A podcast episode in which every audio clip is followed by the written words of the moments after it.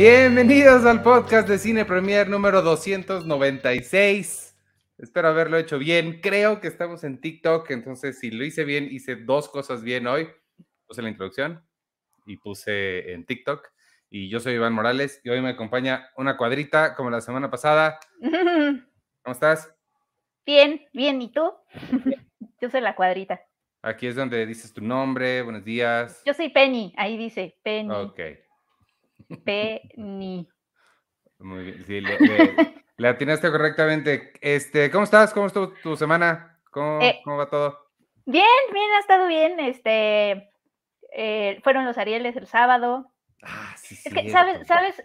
Mm, Es difícil para mí contestar cómo ha estado tu semana, porque es una pregunta muy general y me tengo que recordar a mí misma que este es un podcast de cine, de Cine Premier, como Ajá. para no empezarles a contar que el viernes fui al tango, este, que mi gatito me arañó más que nunca, ¿sabes? O sea, como que, y, pero esto lo menciono porque en mis entrevistas de trabajo, sí tuve que, tra- o sea, valga la redundancia, sí tuve que trabajar mucho eso de no compartir de más, sino responder las preguntas, nada más lo que te están con- con- contestando. O sea, tú, me- tú me conoces bien, entonces sabes que yo tiendo como a dar más explicaciones de las que me están pidiendo. No, ¿tú? ¿Cuándo? No, ¿para qué?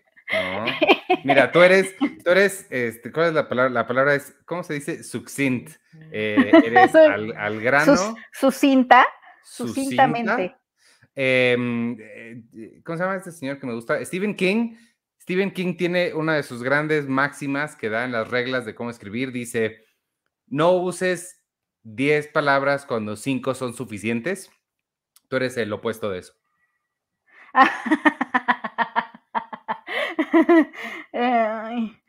Pues mira, eh, a mí, perdóname, es que No sé está pasando. disculpen, es que acabamos de sacar algo bonito en el sitio de Cine Premier y como saben tenemos que estar en todo al mismo tiempo, mientras en el podcast somos community managers, etcétera.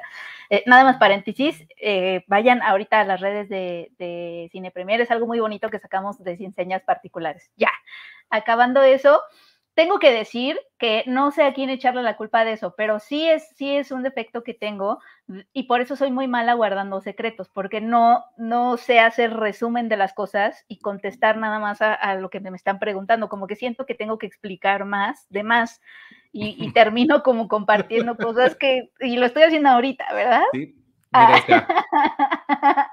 Mira lo que logré hacer. Ándale. Ah, mira, esa es, esa es la portada de Astrid Rondero y Fernanda Valadez eh, de Ciencias Particulares que ganaron el sábado el Ariel. Eh, también ganó Claudia Becerril, que es alguien con quien tú trabajaste. ¿No nos quieres contar de eso? No, pero espérame, pero también con Fernanda trabajé. ¿eh? Perdóname. Ah, y también pero- trabajaste con Fer en tu película, ¿no? Perdóname, pero discúlpame. En, yo, mi, mi carrera cinematográfica la he poblado de gente talentosísima que inmediatamente que terminaron de trabajar conmigo se fueron a hacer unas cosas espectaculares. Mira, para que te des una idea. No es por presumir, pero pues sí lo voy a presumir porque es lo único que tengo para presumir. Este, Sincronía la vieron tres personas, pero eh, de ahí salió, mira, Luis Gerardo Méndez es Luis Gerardo Méndez. Hugo Catalán es Hugo Catalán. Ah, Marisol Centeno y Fus, pues ya eran quien eran, y Marisol ya se retiró, o no sé si se retiró, pero ya no hace mucho. Em, Fernanda, ve nomás dónde está. Y Fernanda fue segunda asistente de dirección. Me, me siento, me da tanta vergüenza saber que ella ¿Por estaba. qué? Está increíble No, que porque haya pues, trabajado contigo. claramente esta mujer tenía que estar ahí gritando en lugar de yo. Pero bueno, este, esta niña, eh, eh, Eva Villaseñor, también estaba en, fue extra en la película, hazme el favor. Este, ¿quién más? Eh, bueno, de ese es nada más de sincronía. De la otra, el otro corto que hice, La hija del hombre invisible, está esta Mayra Hermosillo, que es la mera mera del, del, ¿cómo se llama? Del cártel de Sinaloa, en Narcos, sí, en Narcos, no en la vida real. Este, en fin, hay un montón de gente bien talentosa con la que yo he trabajado y que después de mí se fueron a hacer cosas espectaculares. Y Mm. este, Fernanda es una de ellas, yo la recuerdo con mucho cariño. Qué bueno, felicidades.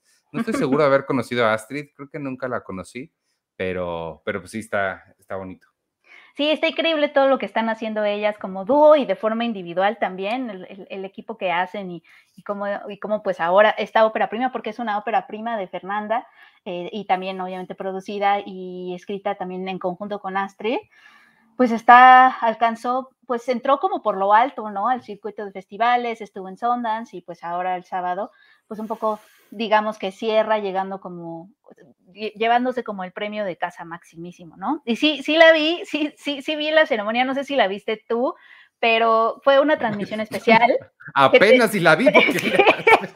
fue una transmisión especial que, que, sucedió, bueno, se transmitió en Canal 22 y obviamente, por lo regular, estos premios, incluso eh, eh, la, academia el año pasado, pues sí fue un premio, una premiación mucho más convencional que también, también se transmitió en Canal 22 en un formato más televisivo y a distancia, etcétera, pero sí fue una premiación donde hubo discursos, etcétera. Aquí no, aquí tal cual, como que se anunciaron las cosas súper disparadas, ¿no? Y Creo que hicieron, cumplieron el deseo que todos tenemos a la hora de ver premiaciones, que nos la pasamos deseando porque vayan rápido pero no, sí se la tomaron muy en serio. Y, yo, o sea... yo, así, anécdota, yo, yo lo cubrí para redes y, y yo, yo, lo que pretendía era, yo tenía imágenes, pretendía tuitear cada premio y como no me dio la vida, hice un, tuve que hacer un hilo así de, aquí voy a ir poniendo y actualizando los ganadores. Y entonces así, así es como pude cubrirlo porque sí iban súper rápido y pues sí fue así como de, chequen el hilo, porque también puse así como pausas, pausas emocionales, pausas mentales y todo. La salud, la, salud mental es importante. Toda una conversación que tuve conmigo está en el hilo. Mira lo que, lo que nos dice Rodrigo Martínez, que nos está viendo ahorita, nos dice, lo que no me gustó del Ariel es que no hubo discursos de agradecimiento. Sí, sí está raro, es que, es que son, es como un filo de doble filo, ¿cómo se dice? Una... Un, arma de, de doble filo. Eso, porque este, ¿Quieres, Sí, quieres ver a la gente pararse y agradecer, este, pero pues también por otro lado, tener a todo mundo parándose y agradeciendo sí hace que las ceremonias duren tres horas. Entonces, es este, es complicado. Sí, sí se extrañaron. Hubiéramos invitado a Linda para que viniera a decirnos eh, cómo fue ese proceso de decir las cosas tan rápido, cómo, cómo decidieron dejar, cómo, ah. cómo llegaron a la decisión de dilo lo más rápido que puedas y vámonos. Pues es que yo creo que pues tenían ese, ese tiempo de, de, transmisión como muy... Era reducido, duró como una hora y media más o menos. Mira, sí tenemos este gente viéndonos en TikTok. Ahí está eh, Carlos X7798, Aldo San Juan Reynoso, Enrique Acosta. Gracias por vernos ahí. TikTok es la plataforma del futuro. Ya llegó a mil millones de seguidores. Y ay, ayer vi, ayer vi red social y como bien decían ahí, no puedes llegar a mil millones de seguidores sin hacer, ¿qué dice? No puedes llegar a 500 amigos sin tener enemigos, o una cosa así. Y este, y ayer vi red social, está bien buena. Sí, red social. Yo hace poco también la vi y cada vez me cae peor ese personaje. O sea, obviamente sí es el de Mark Zuckerberg, sí, el de JC Eisenberg. Sí es JC Eisenberg, ¿no? Sí, sí es JC Eisenberg. Porque además la forma de hablar, o sea, como que obviamente sí es medio no simpático, pero es muy buena la película. A mí también me gusta mucho. A mí es de mis, es de mis favoritas de, David Fincher. No, no voy a decir cuál es mi favorita ahorita porque tendría que... No estoy seguro cuál sería, pero, pero puede ser que sea red social. tendría que pensar ¿Tú cuándo, ¿Tú cuándo sacaste tu Facebook? O sea, fuiste de los primeros que... Fui de los primeros en cuanto... Eh, Facebook en cuanto pude, porque yo siempre he sido early adopter con las cosas, este, pero acuérdate que al principio no, no cualquiera podía, entonces era como muy exclusivo. Creo, si no me equivoco, la invitación me la mandó mi amigo Toño. Ah, solo este podías por invitación, claro. Ajá. Eh, acuérdate que Gmail también era igual, Gmail también era, uy, ya consiguió una invitación para Gmail.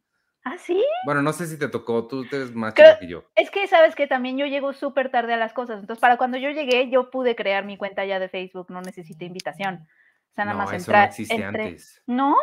Bueno, entonces no me acuerdo cómo fue, no, no lo sentí tan exclusivo, quizá no lo sentí tan exclusivo porque ya todas las personas que yo conocí estaban ahí. Sí, porque yo, siempre, yo a diferencia de ti, yo siempre llego tarde a las nuevas tecnologías, como que una parte de mí yo me voy al extremo absoluto. Como que una parte de mí no entiende por qué necesitamos nuevas. Ah, no, no, no, no necesitamos. Eso tenlo por seguro. O sea, como por qué necesitamos nuevas o, nuevos celulares, etcétera. O sea, como que yo me tardo. A WhatsApp, bueno, mis amigas me me súper este, rogaban que me metiera a WhatsApp, bla, bla, bla. Yo decía, ¿para qué? O sea, Para comunicarte con ella. ¿Por qué lunes? Pero ya, ya, ya, ya lo hacíamos bien antes, o sea, y éramos amigas antes de WhatsApp, o sea, como que antes, ¿para qué teníamos que comunicarnos todo el tiempo a toda hora? O sea, ¿por qué no podíamos vernos en el café como siempre? O sea, como que siempre, pero ah, yo creo que eso más bien habla de mis issues porque yo siempre, yo siempre he sido medio reticente al cambio, como que no entiendo como por qué tenemos que adoptar nuevas cosas todo el tiempo si, si ya sabemos usar las que tenemos. Eso, tiene una palabra, ¿no? De tecnología. Eh, pues eh, ves que en estos cuadritos de Early Adopter, Innovator, el, que se tarda es, se, le conoce como laggard. o al menos en mis clases de mercadotecnia así le llamaban cuando en la universidad, ah, no sé si ya tenga otro nombre, quizá, a lo mejor si hay un mercadólogo nos puede decir, pero era laggard. Y me acuerdo que cuando me enseñaban esos cuadritos, porque era innovator, early adopter, algo y laggard. Este, yo, yo luego, luego dije, me identifiqué, dije, ah, yo soy este. O sea, yo... Tuvieron MySpace, ¿sabes qué? No, yo tuve High Five. Ah, yo Nunca tuve MySpace. ¿No tuviste MySpace? No. Ni siquiera sé en qué tiempo de la vida nos daba chance de tener MySpace, porque apenas, o sea, estaba High Five, o sea, no. ICQ no te tocó. Sí, ICQ me tocó en la secundaria. Bueno, a mí me tocó en la prepa, pero sí. Ajá, hablar por ICQ y, y Ajá. ¿Cómo era? No me acuerdo cómo era la alarmita que. Oh, oh. Oh, oh. Ah, sí. Oh, oh. Entonces, ¿tuviste High Five? Yo también tuve High Five. Yo tuve High Five, sí, sí tuve. Eh, MySpace, no. MySpace yo sí. De hecho, si entran a High Five, creo que sigue arriba mi página. A ver, ¿cómo se llama? A ver, ¿cómo se llama? Espérate, el otro día, el otro día, el otro día entré, de hecho. Sí, pero me necesitas decir a mí para poderla poner en pantalla para la gente que nos está viendo en YouTube. Pues se llama, se llama, pues es, que es High Five Penny Oliva, o sea. Highfive.com diagonal Penny Oliva. ¿Desde cuándo te dicen Penny? Desde la secundaria. ¿Desde High Five? No, ¿eh? High Five Penny. Me metí el otro día. High Five. No, pues no sé cómo, porque yo no te encuentro. High Five. Bueno, si lo encuentras, me dices. Yo tuve ICQ, este, el otro. Em, sí, Facebook, Twitter, Instagram, TikTok tengo, pero nunca lo uso porque me da flojera. Este, mm, y ahorita, pues Clubhouse, que se veía como que venía grande, pero luego ya no había para. Yo tengo Android, entonces creo que nunca pude entrar. Y pues ya no sé, no, no, no sé a ver qué ver. Snapchat nunca tuve. No, no es cierto, sí tuve Snapchat, pero nunca lo usé. Y, este, había, hay otro, hay otro que se me está, que se me está yendo. Los de citas, sí, nunca tuve necesidad de una cita. Este. ah, sí, yo tampoco he entrado a Tinder, nada de eso. Ah, Tumblr. Mona Alicia nos está diciendo Tumblr. Tumblr tuve. Tenía mi Tumblr, de hecho estaba bien padre. Se, llamaba Illiterate Programming. Tumblr, ¿tú, tú tuviste? Yo, yo por un tiempo estuve en Google Reads, que es este, como Letterbox, pero de libros. Ah, sí. Tuve este, pero, pero me aburrí también como que dije, no, es que no me gusta estarles diciendo qué libro leo. Es que, ¿sabes qué me pasa? Que, no, no entiendo por qué nos decimos tanto. Entonces también lo dejé, como que dije, pero es que ¿por qué tenemos que decirnos qué libros leemos? O sea, como que pues nada más los leemos, ¿no? pero ese es un problema, ese es un problema que tengo yo. Eh, Letterbox también lo empecé y pasó lo mismo, como que dije, pero ¿para qué nos decimos qué películas vemos? Pues, para que la gente, porque compartes tus gustos. ya sé, o sea, como que el, es, es, culpa mía, son issues míos, o sea, la esencia de la red social me cuesta trabajo entenderla, como que una parte de mí muy, supongo que es una parte muy antisocial, que es raro, porque yo no soy, yo no me considero una persona antisocial, este, me gustan las personas, me gusta hablar con la gente, pero eh, una parte de mí no entiende por qué tenemos que hablar tanto entre nosotros. Pero, es, pero, es raro. Pero es raro porque sí te gusta hablar mucho, o sea, además de lo que decimos ahorita, en general cuando conoces a alguien eres muy, eres la primera en ponerte a... Pero creo que el punto es que lo estoy conociendo, lo tengo enfrente, o sea, como que no entiendo. Ahora, corte A, soy una persona con contradicciones y me van a ver tuitear y me van a ver, etcétera, pero sí sí es, sí, sí no es como algo que me salga natural, o sea, como que poco a poco lo he ido adoptando, pero naturalmente no soy una persona que, pues que sí, lo mismo, que adopte naturalmente una red social, porque en un principio lo primero que siento es que para qué. Y ya después que veo que está divertido, que están mis amigas, que bla, bla, bla, ya como que lo voy adoptando poco a poco, pero una parte de mí sí siente que estaríamos súper bien y creo que, creo que de hecho eso todo lo, lo, tenemos claro, ¿no? Que también no es, no es, una necesidad tal cual, pero es algo que hemos creado y no sé, o sea, como que yo estoy muy ambivalente en las redes sociales. También me han hecho mucho daño, o sea, hubo una época en la que me daban mucha ansiedad, o sea, como que yo sí soy como muy sensible a ciertas cosas de las redes sociales, que me siento abrumada, que a veces siento que todo el mundo está hablando, que a veces, o sea, como que... Pero de nuevo, eso es cuestión de personalidad y de mis propios issues. Sí, yo, yo, o sea, yo definitivamente siento lo mismo, sí me cansan, pero, pero yo no siento la necesidad de estar, o sea, no, no, no me, no, ahorita me meto diario, pero por el trabajo. Sí, creo que si no fuera por el trabajo, porque tengo que estar posteando y consciente de lo que pasa, creo que sí podrían pasar días sin que, sin que me metiera. Y me pasa que me cuesta mucho trabajo saber qué poner. O sea, leo, sí puedo leer, eh, leer y consumir, pero yo publicar me cuesta mucho trabajo porque siento, siento lo mismo. Ahí sí que, que, posiblemente voy a añadir yo a esta conversación, ¿sabes? Que porque, oye, ¿será porque somos senials? El otro día vi no me acuerdo, también leí que, que, las personas que nacimos entre 1980 y 1985, que no éramos millennials, como se nos ha dicho siempre, sino que éramos senials, que era como entre la generación X y los millennials, es decir, que somos los senials, somos los que tuvimos una infancia muy análoga, o sea que a nosotros sí nos tocó agarrar el teléfono para hablar con nuestro amigo, salir a jugar, el, eh, obviamente el internet por, con el modem de ti, ti, ti, ti, este, sabes, como todas esas cosas. Eh, y, que, y que al mismo tiempo la tecnología nos agarró jóvenes y entonces la pudimos adoptar fácilmente, pero que, pensamos distinto y que, y que a veces somos una mezcla de hacer las cosas a la antigüita, como comprar en línea pero ir al Oxxo, ¿no? A pagar, o, o, ya sabes, como esa mezcla de tecnología y hacer cosas a la antigüita es algo muy de nosotros. Yo, yo sabía que se llamaba Elder Millennial. Elder Millennial, sí, como que ha sido, pues, en este artículo nos llamaban Senials, y que eso, como que no crecimos con, con, esta onda de ser fotografiados o subir cosas a Facebook o que la gente nos viera en Facebook o en redes sociales, o sea, como que nada de eso.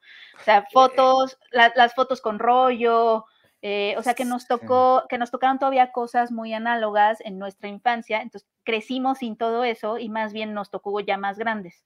A mí la, la, el concepto de la selfie me cuesta un trabajo que... la selfie me tocó muchísimo trabajo empezar a adoptarla, aunque ya la, ya la adopto, ¿sabes por qué? Para autodeterminarme un poquito, como de perderle el miedo y sentirme bien con mi carita. Creo que ah, eso es algo que las mujeres también hacemos mucho, como de nos tomamos selfies un poco como para ver y decir, ay, qué bonita, ¿no? Estoy cuando, ¿sabes? Como para reafirmarte un poco y está muy bien, o sea, como que también hay algo muy empoderador en tomarte fotos a ti y subirlas y, y pues mostrarte como eres o como, no sé, como quieras mostrarte.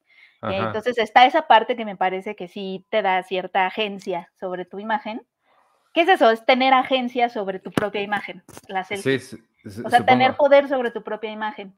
pero, sí, pero sí también me costó mucho trabajo porque decía, ¿cómo por qué? Sí, eso, yo, todavía no, no, no necesito, como dijiste, autodeterminancia. Ah, como para autodeterminarte un poco y tener poder sobre ti y tu imagen. Eso es algo, algo también que puede ser poderoso. Oye, de, de TikTok, no quiero ignorar a TikTok porque sí. No, amigos de TikTok, qué bueno. Este, Enrique Acosta nos dice, fui usuario de ICQ, ay, Dios mío, my M-I-R-C, MyRC, perdóname, eso sí no sé ni qué es, y Yahoo Chat. Mi primer email fue de correo web, aún uso mi Hotmail. No, pues ahí sí, Ah, ah, sí, que también los senials éramos a los que nos había tocado el Hotmail, o sea, que, tenía, que tu primer cuenta de correo había sido Hotmail. Y AOL. Y dice, coincido con Penny, a pesar de dedicarme a medios de comunicación, tengo pocas habilidades sociales. sí, en oh. redes sociales, ¿no? O sea, como que no me fallan las habilidades sociales en persona, pero en redes sociales sí soy muy torpe, como que no sé qué hacer. Luego, luego mis amigas, no sé si a ustedes les pasa, me ponen unas cosas preciosas en redes sociales y yo me pongo, lo primero que siento es mucho amor y lo, lo segundo que siento es miedo, como de, les tengo que contestar bien, ¿sabes? Pero ¿qué se puede poner? O sea, siento que no, más bien les tengo que dar un abrazo, o sea, en un tweet. Y, como que lo pienso muchísimo en mis tweets porque sí quiero que, que transmitan el abrazo que les quiero dar, pero es como muy difícil, pero no quiero como, ¿sabes? Como me empieza Puedes ponerles, o sea, puedes poner, te mando un abrazo. Sí, pero eso ya se oye tan lejano, no es lo mismo que dar el abrazo. Ah, ya sé, le puedes poner. O, que te, vean tu carita y. le, puedes, le puedes poner, te mando un abrazo cercano. No, pero sí sigue sintiendo muy impersonal. No, pero es que creo que no estás, o sea, aunque las vieras, no las puedes abrazar. Ah, bueno, ahorita no, pero pueden ver tu carita y puedes hacerles como, ah, te quiero. O sea, no es lo mismo, ¿sabes? Entonces, en Twitter soy muy, luego a veces me tardo en contestar tweets, no porque no los haya visto, sino porque estoy pensando un montón la respuesta, no porque no sepa qué contestarles, sino porque no, no me caben en Twitter y no quiero poner algo que suene frío. No, yo, yo un montón de tweets no los contesto porque no, no tengo nada que añadir. Eh, vi, ¿sabes qué? Para, em, mover un poquito hacia cosas que vimos, este, y hablando también, pero no saliéndonos de tecnología. Tú me dijiste que podía divagar en este podcast. No, sí, puedes hacer lo que quieras, y yo también, como por ejemplo, ir a hablar de la película que vi, que es una tontería, Em, a mí me gusta mucho, eh, no sé por qué, bueno, me gusta mucho la tecnología y la historia de la tecnología y, bla, bla, bla. Y no sé por qué me cae muy bien Ashton Kutcher. Este, siempre me ha caído bien desde, desde Punked y de 70 Show, pero, y nunca había visto la película que hizo de Steve Jobs y está en Netflix, me puse a verla. Y está, me, me cayó bien, no me gustó la película, no creo que diría que es una película ah, qué buena está. Por eso, por eso me fui a ver Social Network después, porque tenía ganas como de algo como el mismo tema, pero bueno, esta de, Steve Jobs de Ashton Kutcher, no diría que está buena, pero me cayó bien, más que me gustó, me cayó bien, me cayó muy bien la película, como que era una película que no tiene muchas pretensiones, sabe lo que es, se, se, se sabe y se reconoce como una película de Hollywood que va a hacer y actuar y decir lo que hace, actúa y dice una película de Hollywood. Exacto. Nada menos y nada más. Y eso me, me, cayó muy bien de, la película. Sí tiene como los momentos adecuados, en el, en el minuto adecuado, con la música adecuada. Es como muy de fórmula y me, gustó. ¿Tú lo has visto? Yo la he visto, pero justo a mí me chocó lo, que estás diciendo, o sea, como que me hizo pelar los ojos muchísimas veces, así de cuando él empieza a decir estos discursos motivacionales, después de haber sido un super ojete con su equipo, etcétera, ¿no? Eso no, a nadie le importa, pero así empieza a decir, no, es que Apple nos hace ser quienes debemos ser, y entonces el pianito y el violín de que, va increciendo así como que totalmente inspiracional para que al final todos nos paremos y aplaudamos, a mí se me hace, híjole. Claro, pues es el, es el genio de, de, Steve no Jobs. No lo aguanto, porque es otra vez como que siento que le estamos aplaudiendo al mismo tipo de hombre desde hace 50 años, o sea, como que también siento que es como de... Eso sí es cierto. Eso sí es cierto.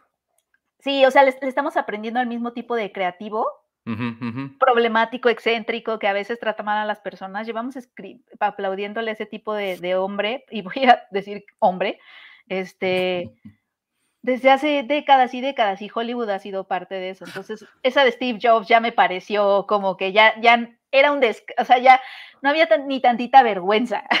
Oye, por cierto, eh, estaba tú, tú que estás hablando de redes y que estás ahí mucho y de hombres, ¿Por qué se están burlando de que este salió alguien a decir que, Diego Rivera había inventado el feminismo o qué? ¿Cuál?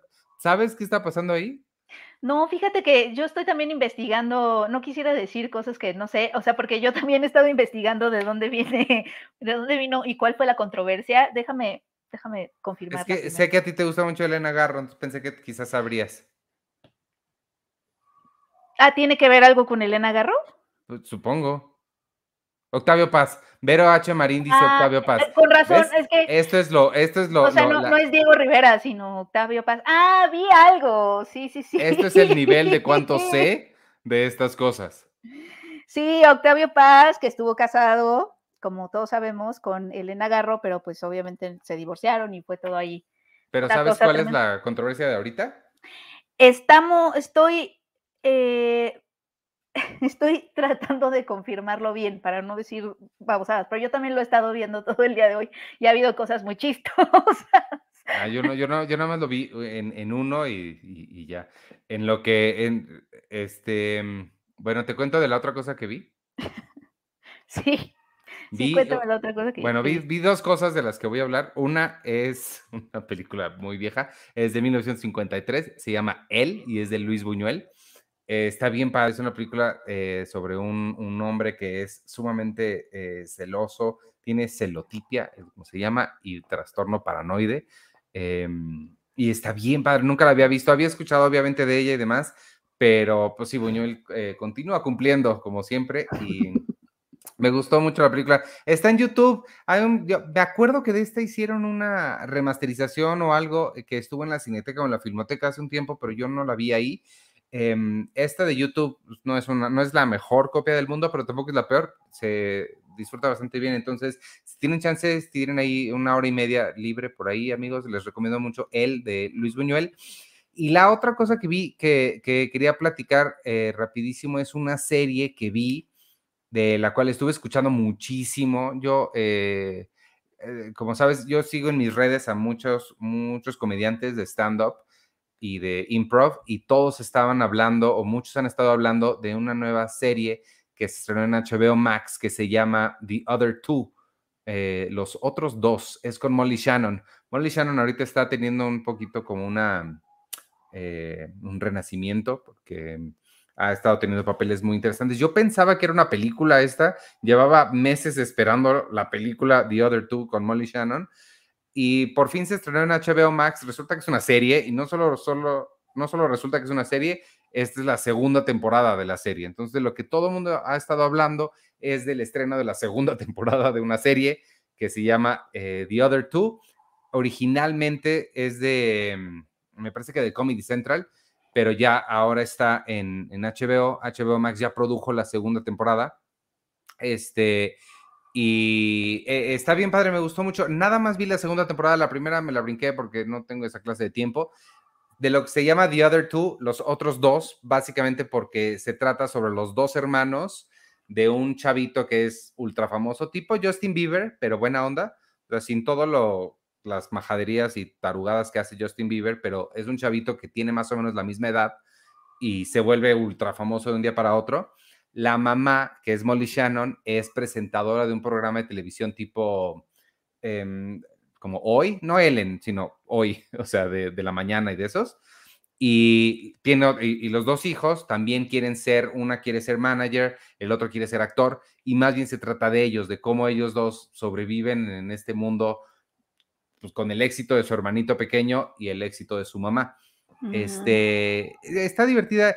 Eh, la han comparado muchísimo con 30 Rock. Entonces, para los fans de 30 Rock que extrañen 30 Rock, creo que este puede ser eh, un medio sustituto, pero tampoco creo que esté a la altura de 30 Rock. Creo que mm, le falta todavía. No se me hizo tan genial como todo el mundo ha estado diciendo. Me cuesta un poquito de trabajo ver de dónde le están viendo tanta genialidad pero, pero creo que funciona suficientemente bien, o sea, sí está, sí está divertida y está cortita, es estas eh, series que sacan que son creo que seis u ocho episodios de media hora, entonces, este, vale la pena si les interesa ver una, una comedia divertida. Sí extraño mucho las películas, la estaba esperando porque justo quería ver una película y este, pero es que la verdad no, o sea no sé, este viernes se estrena James Bond, esa sí me interesa obviamente mucho, pero aún así extraño las películas que son como que me gustan, pues, eh, o hay nada más mega blockbusters, o digo lo que todo el mundo siempre ha dicho, bueno, lleva mucho tiempo diciendo, o mega blockbusters, o series de televisión, porque películas de mediano presupuesto como para adultos no hay. Y e inmediatamente que estoy diciendo esto, me estoy acordando que este viernes también se estrena The Many Saints of Newark, que es la película precuela de Los Soprano. No se estrena en México, amigos, sí tengo que aclararles. Se estrena en HBO Max Estados Unidos. Chale. Eh, y eso hace que sea un contenido completa y absolutamente inaccesible para nosotros en México.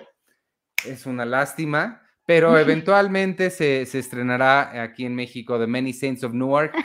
Este, esperemos que la puedan traer a cines y, y si no, pues seguramente en HBO Max también. Nos está diciendo Rodrigo Martínez López una cosa que a ti te va a dar mucho gusto. Yo, mientras hablas de esta cosa, te voy a ver. No, eh, habla conmigo de la cosa. ¿No viste ni un poquito? Dice Rodrigo Martínez. Yo pensé que iban a hablar del juego del calamar. Mira, yo no veo juegos ni calamares. ¿No viste, ¿No viste ni un poquito del juego del calamar? No. No, seguro gracias. Checo sí la, seguro Checo sí la, sí la vio y no está aquí. Pues, pues ah, mira, puedes agarrar ahí tu, tu WhatsApp que ya tienes y escribirle. Ya le escribí. Pero bueno, este, yo sí vi el juego del calamar. este. En primera suena medio sexoso. Suena sucio. Claro, podría ser, podría ser, podría ser el juego chusco de la región salvaje. Suena, ándale, sí, suena un tipo de albur que no estoy entendiendo. Escalante.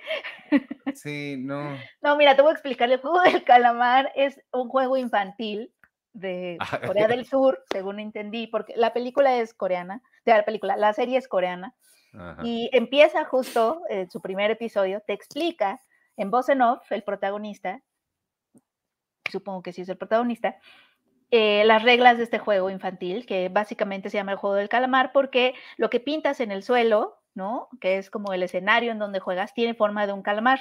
Y consiste, eh, hay dos equipos, uno es la ofensiva, el otro es la defensiva. La defensiva está adentro del calamar, mientras que la ofensiva está tratando de, de entrar al calamar, por decirlo así. Y al final hay como otra ronda en donde la ofensiva está tratando de pasar la defensa, o sea, tal cual, como sea, corriendo y, los de la defensa están tratando de jalarlos para que no lleguen a la cabecita del calamar y no pisen un circulito que está en la cabeza del calamar.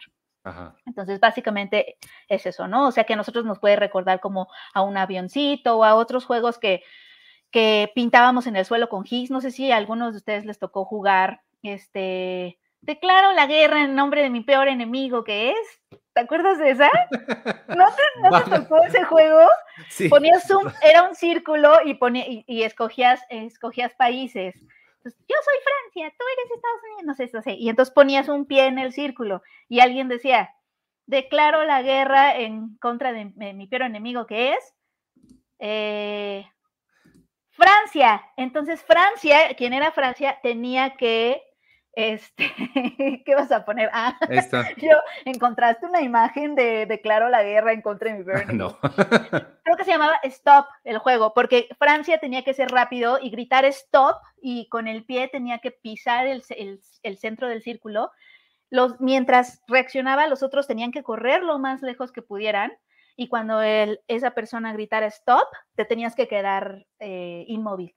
Y entonces esa eh, Francia tenía que calcular los pasos para llegar a pisar tu pie y si le atinaba los pasos, este, pues ganaba, ¿no? Entonces desde el centro del círculo calculaba 15 pasos y ya, 1, 2, 3, 4, para ver si, si te alcanzaba. Ese era un juego que yo jugaba. bueno, pues nos remite a todos esos juegos que obviamente cada país tiene. En, Sur en, en Corea del Sur, pues es este el juego del calamar al parecer.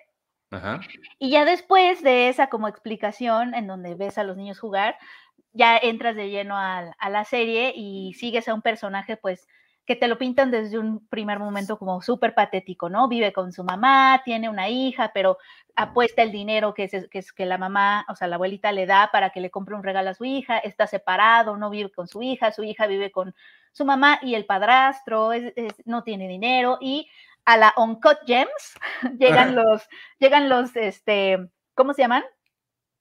Eh, ¿Malos? no sé. En inglés son creditors. Bueno, a los que le debe. Ajá. Eh, llegan y lo están persiguiendo, porque además sí gana, sí gana en la carrera de caballos, le habla a su hija, le dice, o sea, patético, patético, le dice a su hija que este que ahora sí le va a poder comprar un regalo padrísimo y la va a llevar a comer a no sé dónde, y en ese momento llegan los tipos este, a golpearlo y a querer quitarle su dinero. Es decir, no es, es un hombre que está en muchos, muchos problemas financieros y de vida y de adultez, etcétera. Entonces, llega un, llega, de pronto llega una persona misteriosa vestida de traje y le ofrece que si juegan, hay un juego, no me acuerdo de cómo se llama el juego, pero son dos tarjetitas y son como los tazos. Eh, si logras aventar tu tarjeta y voltear la tarjeta de tu contrincante, ganas y así. Y le dice que por cada vez que, que voltee la tarjeta, su tarjeta, la del enemigo, le da 100 mil millones de, 100 mil, le da dinero, ¿no? Cantidad de dinero importante. Entonces, obviamente lo seduce como con esa promesa. Total que este, el señor de traje este, es muy bueno y no le puede ganar. Y porque si él pierde, tiene que dar ese dinero y pues él no tiene. Entonces el, señor de traje le dice, bueno, si no tienes, paga con tu cuerpo. Este, por cada, por cada vez que pierdas, te voy a dar, o sea, le da una cachetada y entonces así ya, así ya te perdono los 100 mil, no sé qué, ¿no? Entonces esta idea de, de si no tienes, si no tienes nada que dar, paga con tu cuerpo, ¿no? Al final termina por ganarle al señor, o sea, sí le, sí le termina por ganar algunas rondas y sí, sí regresa a su casa con un montón de dinero, pero obviamente necesita mucho más. Entonces el chavo, o sea, como que es un vendedor, le da una tarjeta y le dice, ¿sabes? Hay otros juegos en donde puedes ganar mucho más, como estos, pero puedes ganar mucho más. Si estás interesado, y le da una tarjetita, este, y con un número, si estás interesado, llama. Y al final sí llama, ¿no? Porque obviamente está metido en un buen de problemas. Llama y, este, y le dicen, ¿quieres participar en el juego? Si quieres participar en el juego, este, te vamos a recoger en tal punto, etcétera. O sea, todo misterioso, pasa una camioneta por él, este, lo duermen, o sea, lo dopan y él se despierta como en esta bodega, bueno, en esta como en estas instalaciones en donde es una bodega con muchísimas literas y se da cuenta que como él hay otros 456 y él es ah, el número 456, que son todas estas personas que esta organización misteriosa busca, son personas que están como en deuda, que no pueden pagar, o sea, que no, le, que no tienen de otra opción, que están desesperados, los busca para que participen en estos juegos, que se llama, bueno, el juego del calamar, este, y son seis días de juegos. Eh, les explican que, al final de los seis días quien gane se va a llevar un montón de dinero, etcétera, etcétera, que, si alguien los hacen firmar un contrato con varias reglas, como de que una vez que empiece el juego de seis días no pueden parar, quien, y que quien, quien este, pues incumpla las reglas será eliminado, ¿no? Eh, con toda esta, como este vocabulario de juegos, este, y, pues bueno, empiezan los juegos. El primer juego es un... Ah, bueno, y otra parte importante es que eh, una de las reglas es si la mayoría se pone de acuerdo en que ya no quieren jugar, eh, se para el juego, ¿no? Entonces, el primer juego es, es uno que se parece, que a mí me recordó como, son juegos, son seis días de juegos y te das te vas dando cuenta que son juegos infantiles. los ponen a jugar jueguitos, pues, inocentes al parecer, ¿no? El primer juego es uno que aquí en México se jugaba como un, dos, tres calabaza. No sé si te acuerdas, si alguna vez lo jugaste, alguien se ponía en una pared y gritaba un, dos, tres. Este, y en ese un, dos, tres, la gente que estaba atrás de él corría porque el punto es llegar a la pared de donde está la persona. O sea, sí, sí. No recuerdo la parte de calabaza, pero sí me acuerdo del juego. Sí, un, dos, tres, calabaza. Y cuando volteas, se tienen que quedar inmóviles y si alguien se mueve, pierde y se regresa hasta el fondo. ¿No se llamaba congelados? Yo lo jugué como un 2-3 calabaza. Pero sí, supongo que porque sí te tienes que quedar congelado. Ajá. Te das cuenta que hay un robot de una muñeca súper creepy, o sea, en esta como sala gigante, que, que emula un, jardín de, niños, ¿no? Eh, y entonces está esta muñeca creepy que, que, canta luz verde y luz roja. Entonces en, coreano está cantando eh, y cuando acaba la canción es cuando tienes que quedarte inmóvil, ¿no? Total que los 456 empiezan a jugar y en, el primer luz roja que voltea la muñequita, ve a, ve a uno que se está moviendo y le disparan. Entonces se empiezan a dar cuenta de que los que pierden mueren. Ah, como Hunger Games. Sí, eso es como Hunger Games, Battle Royale. O sea, como que obviamente sí te, sí te lleva a todos esos como como películas o historias en donde las personas tienen que jugar juegos de vida o muerte, ¿no? También te recuerda a So, porque claro. te, da, o sea, hay esta figura igual misteriosa con máscara. Todos tienen máscara, o sea, todos los que trabajan, pues, hay un personal. Además tienen como estos trajes que a mí incluso me recuerdan a la casa de papel. Ajá, que son estos, te iba a decir. A mí me recuerda como al control de PlayStation y a la casa de papel. Sí, sí, es el control de PlayStation lo que tienen en la cara y además esas figuras esas figuras denotan, sí, es que tal cual es el control de PlayStation, esas figuras denotan jerarquía, o sea, los triángulos creo que son los más abajo, los, los supervisores, los que están arriba tienen cuadro, después círculos, después vienen cuadros, y luego viene esta figura misteriosa vestida de negro con una máscara que es un poco el jefe de, esas instalaciones, ¿no? Y te recuerda un poco a So. Eh, y a, otros, otras películas también como de terror en donde las personas están pagando por ver espectáculo de la violencia. Ahí, bueno, también los Juegos del Hambre, ¿no? Que también la violencia como espectáculo, porque eh, conforme avanzas en la serie te das cuenta que sí hay este grupo de hombres que vienen de otras partes del mundo, eh, asquerosos, que nos están como de alguna forma eh, sustentando esto, ¿no? Para su diversión, o sea, algo, ah, tiene algo como, incluso como de circo romano, ¿no? Este, que es totalmente, que, que, esa idea es la que está también detrás de los Juegos del Hambre y por eso se llama este, Panem, el, el país en donde viven, que eh, Panem eh, significa pan y circo. Entonces, tal cual es eso, tal cual es, tal cual es, es eso, es, es, es la serie que regresa otra vez a este concepto de pan y circo, la violencia como espectáculo, eh, para, y en este, en este caso para un sector de hombres que está, es, es, es, como la audiencia de, estos. O sea, sí los graban, hay gente viéndola en sus pantallas, ¿no? Y por ahí también hay un detective que logra infiltrarse porque su hermano está desaparecido, encuentra una de estas tarjetas como en su departamento y sigue las pistas y llega a esta isla porque se los llevan a una isla donde sucede todo esto y está infiltrado ahí, ¿no? Entonces, a la par de que estamos viendo los juegos día con día y que cada día mueren muchísimas personas, este, y vemos otra vez lo que siempre vemos en este tipo de historias, que es que la crueldad no solamente está en las reglas de los juegos, sino en la gente que está jugando los juegos, porque obviamente empieza a salir lo peor de todos, ¿no? Hay un momento donde se dan cuenta que, que si alguien muere, hay más dinero, llega más dinero. Entonces, imagínate, hay una, cuando se dan cuenta de eso, hay una noche en donde se arma como toda una guerra y en donde mueren también muchísimos, matándose ellos a ellos, porque entre más muertos, más dinero hay. Entonces, por, cada, por cada uno que muere, les aumentan el dinero del, del, premio. Entonces, sí, o sea, está, está tremendo. Y seguimos a este personaje que entra, este, y él como que sí es patético y todo, pero es una buena persona. O sea, sí hay, también, también, también brillan las, las, buenas personas dentro de este juego, ¿no? Pues suena mucho más interesante de lo que, de lo, de lo que me esperaba, o haces un muy buen trabajo de venderla. Eh, Netflix, págame. Ajá, eh, a, a, mí sí me entretiene porque tengo una parte como muy, como, tengo una parte a la que es que no es, no es fascinación, aunque supongo que sí debe de haber un, poco de eso. Como que el tema de la violencia como espectáculo me da escalofríos, pero al mismo tiempo no puedo dejar de verlo. O sea, creo que es justamente el efecto, ¿no? Que quiere provocar la serie, que te da fascinación, te da horror, te da indignación, pero estás ahí viendo.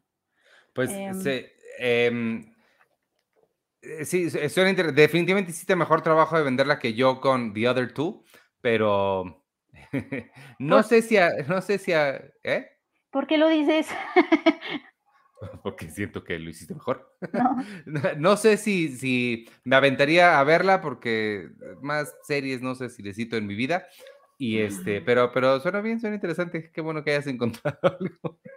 Pues está como adictiva, o sea, también está como adictiva y hay mucho gore, ¿no? Hay mucha sangre. Hay menos de lo que yo pensé, porque, por ejemplo, si pensamos en, en otro tipo de juegos macabros como So o como el cubo, ¿no?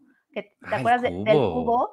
Los castigos o los jueguitos o los acertijos tienden a ser mucho más este, crueles o mucho más espectaculares en sangre o ingeniosos, ¿no? Aquí, por ejemplo, mueren mucho por puro disparo. Eh, Pero es que también empiezan con un montón, porque dices que empiezan 400 o no sé cuántos. Sí, y ahí hay disparos, pero luego también conforme van perdiendo en los otros juegos, la, forma de morir este, por lo regular es a disparo, ¿no? Hay algunos en donde se, son caídas, o sea, se caen de lugares altos, este, pero no es como tan, eh, no hay como tanta creatividad, pues, o sea, si lo que están buscando es tipo formas creativas como de matarlos, ¿no? Como sucede en el cubo, como en So, etcétera, que, que, cada juego o cada trampa sí era como de, híjole, ¿no? Como que sí había ese ingenio y un poco ese era como mucho del atractivo. Eso no pasa aquí, pero lo que te tiene entretenida es las dinámicas que empiezas. O sea, lo que pasa es que sí te sientes involucrada con los personajes. Y eso es lo que me gustó, fíjate, porque pudo haber sido una serie que realmente pues no te generara nada los personajes muertes y así, pero las dinámicas que se hacen ahí, este, sí te, sí te mantienen eh, entretenida y, sí hay momentos conmovedores. Eh, Sí, o sea, está, está entretenida, está adictiva. No, no, no es como que reflexione muchísimo o nos diga algo que no sabíamos ya de estas historias. Obviamente empieza a haber crueldad entre las mismas personas, o sea, es como ver cómo se portan las personas cuando están al filo de la muerte, pues eso ya lo hemos visto muchísimas veces, solo es como otra serie que explota eso de otra forma y sí te hace, hay algo en la combinación de, de juego infantil y una muerte macabra y la unión de esas dos, que sí lo hace como mórbido, ¿no? O sea, porque pues se, supone que son juegos inocentes, pero así como sucedía con, con, con So y con el, el que, que, son, que tienen a estas figuras que tienen una ideología detrás, o sea, son como intelectuales de cierta forma, que, que lo que están haciendo es proponiendo, ¿no? El de So era esta figura reflexiva, ¿no? Que los ponía a jugar, pero los quería castigar, pero no era como. O sea, ahora obviamente era un psicópata, pero a lo que me refiero es que es ese psicópata que tiene reflexiones sociales, ¿no? Sí, sí, sí, sí, este, Eso pasa un poquito también en esta serie, mm. porque la idea de esta, como te lo explica, este, el que está como al frente, que, que después te das cuenta que hay alguien más arriba, ¿no? Que no, todavía no sé quién es porque todavía no la termino de ver, pero lo que explica es que uno de los principios básicos de ese, de ese lugar es que les está ofreciendo a las personas que en el mundo han enfrentado desigualdad económica, discriminación, etcétera, les ofrece un lugar en donde todos son iguales y en donde nada más, una meritocracia, por, por así decirlo, en donde el que gana va a ser por mérito, por destreza, por inteligencia, o sea, es como una tierra plana que les ofrece, en donde todos son iguales y, es como una pelea justa, a diferencia de lo que sucede en el mundo externo, que está pues lleno de un, sistema capitalista que tiene a uno, necesariamente va a tener siempre a unos abajo, ¿no? Claro. Órale, pues sí, la, hiciste sonar muy bien. las imágenes que he visto eh, no, no me dan tanta profundidad como la que estás eh, poniendo, hablando, pero sí suena definitivamente muy interesante. Y la otra cosa, y fíjate lo bueno que soy para esto y por eso me deberían contratar para hacer más cosas como estas en las que uno tiene que hablar de cosas y hacer uniones entre, entre cosas. Dijiste que esta toma lugar en una isla, ¿cierto? Sí. ¿Sabes qué otra cosa toma lugar en una isla? Y con esto podemos entrar al plato fuerte de la semana porque yo todavía tengo que ver y hacer Seinfeld al rato. Em, esta cosa que sé que viste y sé que vi, yo no la he terminado aún, se llama, ¿cómo se llama? Misa de Medianoche, Midnight Mass, la nueva serie de, de Jonathan Flynn, Michael Flynn. De Mike Flanagan. Eh, Mike Flanagan. de, Flynn Rider, el de Rapunzel. La nueva serie de Mike Flanagan, el autor de The Hunting of Hill House y The Hunting of Hill House 2, como se llame, este, y director de la película de Doctor Sueño. En esta eh, sustituye la casa por una isla, pero a final de cuentas siguen estando todos los personajes encerrados en un mismo, en un mismo lugar. Obviamente son muchos más personajes porque es una, es una isla donde hay, creo que, te lo dicen, hay, creo que hay 150 eh, personas. El padre del pueblo, el padre de la iglesia del pueblo se va y regresa, bueno, más bien no regresa uno nuevo, eh, llega uno nuevo que lo sustituye Y, entonces, e, e, este padre que es este que vemos en, la pantalla es joven y tiene ideas como un poco nuevas que empieza a, pues, a, moverle cosas ahí al público, al público, a la, ¿cómo se dice a la gente de la iglesia? No es el público, congregación, a la...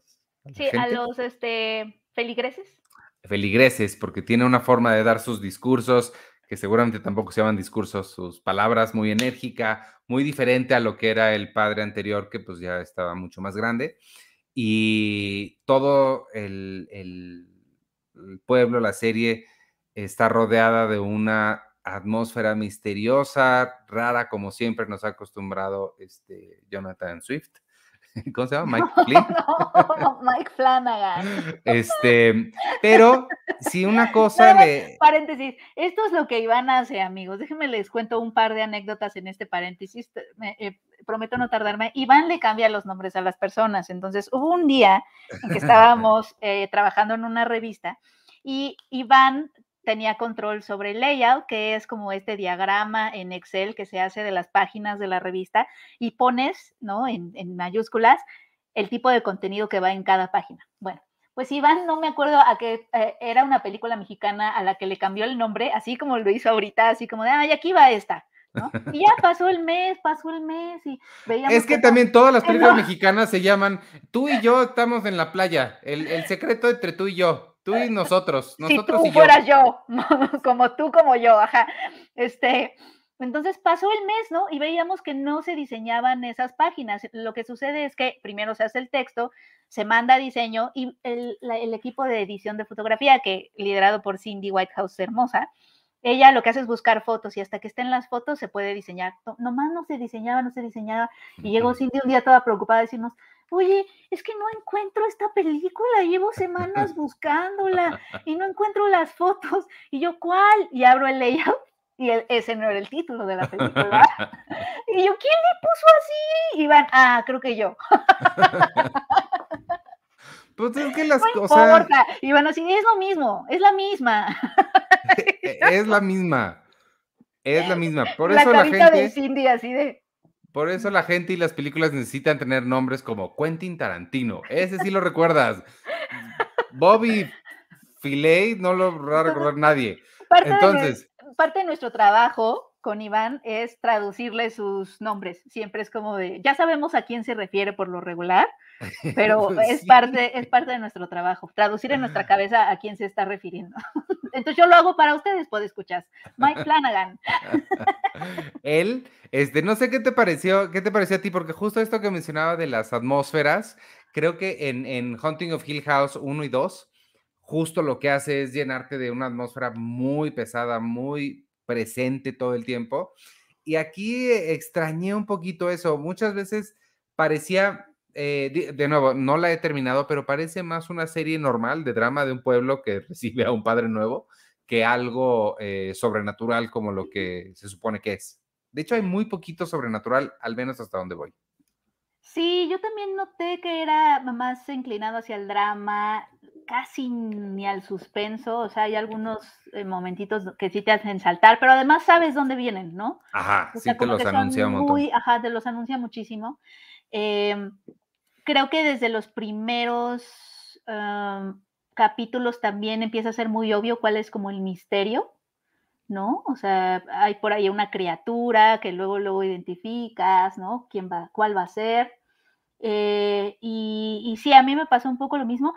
Siento que eh, la primera de Hunting of Hill House me gustó muchísimo porque sí había este drama entre los personajes y, te explotaba el horror de, de compartir demonios con tu familia y cómo cada miembro de la familia vive esos demonios. Digo que en este, que en este caso, pues sí había cosas sobrenaturales, pero todas las familias somos casas embrujadas, ¿no? Entonces, sí, la metáfora estaba muy, muy Había como emoción, pero al mismo tiempo sí había un horror, pero un horror con el que te podías identificar, ¿no? O sea, que, tu familia también era una casa embrujada y etcétera, etcétera. Entonces, sí, esta, esta sensación como de algo ominoso, un mal que se acerca, etcétera, estaba como presente en, en, la primera, un poco también en la segunda, aunque la segunda no me gustó tanto como la primera. Eh, y aquí está completamente ausente. Y entonces empiezo a, eh, eh, digo, bueno, si va a ser el drama de un pequeño pueblo, ¿no? Porque es una islita que prácticamente está olvidada, desolada, vieja, este, y un poco por lo que entiendo, este padre que llega, un poco la va a rejuvenecer, ¿no? este, la va a levantar de las cenizas, por así decirlo. Eh, y se une lo pagano con lo religioso, etcétera, etcétera. Eh, de pronto pienso mucho en Mayor of Easttown, que, que ah. es justamente el drama de un pequeño pueblo ah, está súper bien desarrollado ahí, y aquí no, o sea, como que siento que más bien se queda medio camino del drama del pueblo y del horror, y entonces eh, esta, esta, no es una mala serie, no me parece que sea una mala serie, pero si no, si estamos, estás buscando lo que había en la primera The Haunting of Hill House, eh, pues creo que no lo vas a encontrar tanto aquí. Sí, creo que le, le, le, faltó un poquito eso. aún así, sí la estoy disfrutando. Sí me, sí, Ajá, no, no, está mala, pues. Y eh, lo que sí me gusta, que es lo mismo que hacen en, en, American Horror Story y demás, es que tiene al mismo reparto, o tiene muchos del mismo reparto. Está el Elliot de E.T. y la otra muchacha que, que, que, también sale en la otra, la hermana, que no, obviamente no sé cómo se llama, pero se parece, como que medio se quiere parecer a Angelina Jolie, pero no se le da y este mm, y no sale la que te cae mal, con, que tiene una boca rara, según tú, de la segunda de ah, Hill House. Me, me, me super, me super mm, mm, cayó mal esa chica, pero de nuevo creo que este es un programa en donde me estoy proyectando mis issues. Pero sí está, sí está padre, sí me, sí me está gustando, sí, sí la recomiendo para que, creo que es de esas que, lástima que no la pude terminar porque sí me parece que es de esas que está bien para la de maratón en, un fin de semana. Este, ojalá que, ojalá que pronto la pueda, la pueda terminar porque sí me llama la, sí quiero ver, es que lo que decías, hay un momento en el que sí se vuelve muy obvio hacia dónde va todo entonces me hace raro que sea tan obvio, entonces quiero ver si sí va hacia donde creo y que, sea va. Tan, Y que sea tan pronto, ¿no? A lo mejor hay otro misterio que, que, va a salir por ahí que no estamos viendo, porque sí es muy obvio como para que sea el misterio central. Entonces quizá, Exacto. quizá venga otros, o no sé. Eh, digo, también algo interesante es que te va narrando poco a poco cómo a lo mejor cómo empiezan los fanatismos religiosos, porque es un pueblo, llega un nuevo padre, empiezan a suceder cosas milagrosas, entonces la gente empieza a estar como mucho más, este, em, es, un, es, un, pueblo que ya es católico, pero obviamente llega como con mucho más fuerza. Y hay ciertas personas en el pueblo que están un poco fuera de eso. El protagonista, porque no, no es religioso, entonces no, y no está tomando, o sea, no, no está como tomando parte de los rituales católicos. Hay una chica que está embarazada, entonces tampoco puede tomar la comunión, por ejemplo.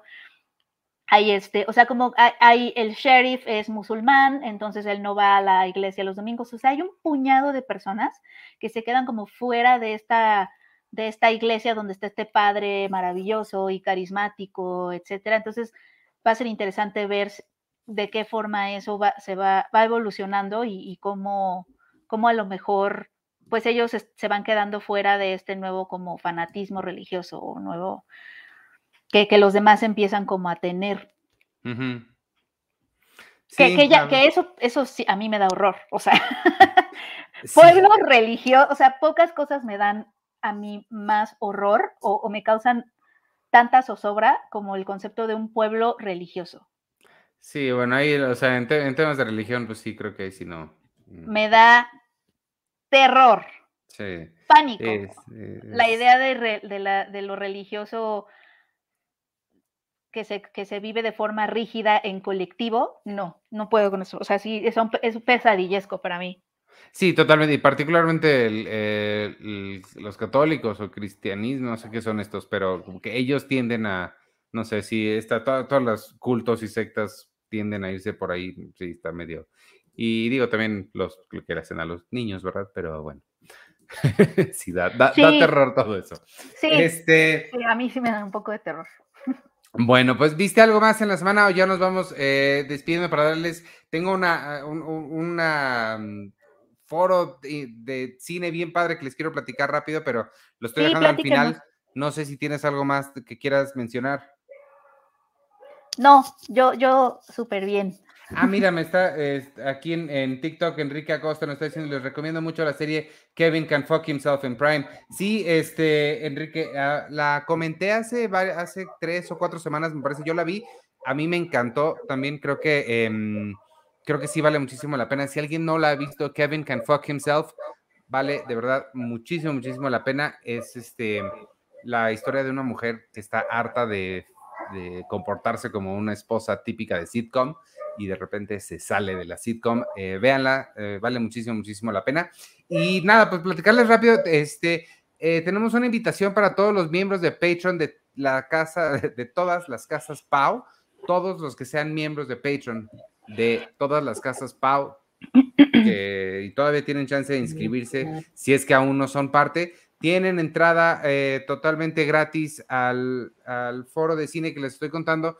Está bien padre, de verdad, el, foro. Hay muchas cosas muy buenas. Está ahí en Discord, les puse toda la descripción. Estoy tratando de buscar el, la imagen del foro para que, para que la vean, pero les puse toda la, la descripción de todo lo que hay, todas las masterclasses que hay, pláticas de lenguaje cinematográfico, pláticas de fotografía, pláticas de narrativa, Ah, se, ve que va a estar bien, bien interesante. Este primer foro de cine contemporáneo y tenemos pases gratis para todos los miembros de Patreon que ya sean parte de Patreon ahorita de las casas Pau o que apenas se inscriban, todavía tienen chance de hacerlo hoy.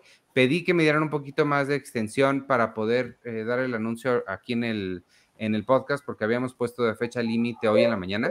Entonces les di chance que nos dieran eh, nos dieron la oportunidad de mencionarlo hoy. Ahí está la imagen del primer foro de cine contemporáneo. Es del 29 de septiembre al 2 de octubre y de verdad que se ve que va a estar bien interesante eh, para cualquier amante del cine y la narrativa y demás. Ah. Entonces, si no son aún parte de Patreon y ya saben que se pueden inscribir en patreon.com diagonal cine premier, eh, aquí lo tengo, mostrar patreon.com diagonal cine premier. Todos los miembros de las casas Pau van a tener acceso al primer foro de cine contemporáneo, además de todos los demás beneficios que te da ser miembro de Patreon, como boletos para el cine todos los meses, para todas las casas Pau, el Cine Club, que este jueves nos toca ver eh, Bing John Malkovich. ¿Cómo se llamaba en español? ¿Quiere ser John Malkovich? ¿Quiere ser John Malkovich? Nos toca este jueves.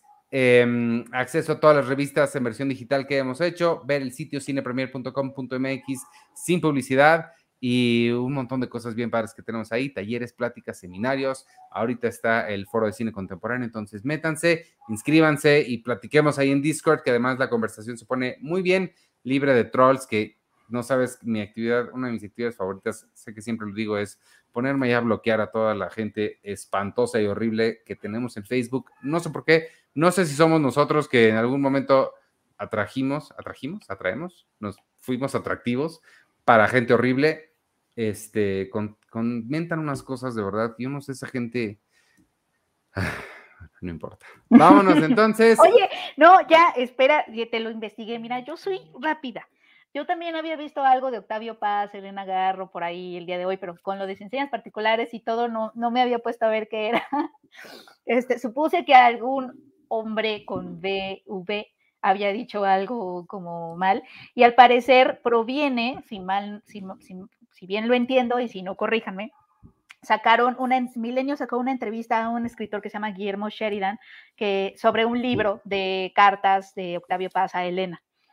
Y en el tweet de Milenio, para promocionar la, entrevista, eh, ponen una quote de Guillermo Sheridan que dice, no hay que olvidar que el primer pensador que habló en México del pensamiento feminista de la mujer en la vida pública fue Octavio Paz. Ah, caray.